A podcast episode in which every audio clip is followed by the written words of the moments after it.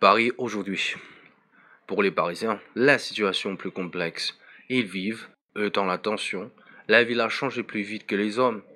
Le Grand Paris, le vrai Paris, est une super ville quelques 10 millions d'habitants, dont les 4 cinquièmes vivent en banlieue. En 1955, 40% des gens vivaient dans les 20 arrondissements de Paris, c'est une ville plus grande que Chicago, Londres, et tout aussi urbaine. C'est aussi une ville plus neuve, plus de la moitié des logements ont été construits au cours des 20 dernières années. Près de 4 millions de gens sont arrivés depuis la guerre et ont été logés dans la hâte en banlieue. Et en fait, la population de Paris, à l'intérieur de périphériques, a diminué en nombre et, comme nous le verrons, changé en qualité. Environ un million de Parisiens viennent chaque jour de leur domicile de banlieue pour travailler dans le centre. Et en moyenne, ils perdent plus de temps en déplacement que les citoyens de Los Angeles, ils sont plus nombreux à subir ce rythme. Les Parisiens travaillent. Le pourcentage de femmes qui, à Paris, ont un métier dépasse d'entier la moyenne nationale française. Les changements dans le lieu d'habitation et les changements dans le type de travail sont à l'origine de la ségrégation croissante qui marque ainsi le nouveau Paris.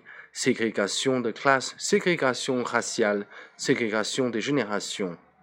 Plus que le charme singulier des vieilles maisons, et c'est le riche mélange social, voisinage de toutes sortes de gens et d'activités dans une étroite proximité qui définissait le vieux Paris.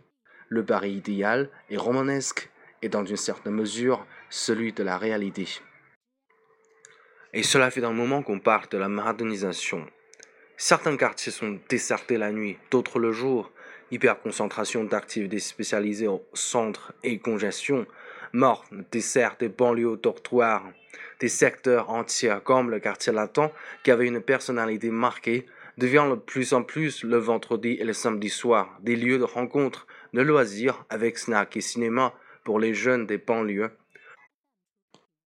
Les structures sociales s'effondrent, personne n'appartient à un univers donné.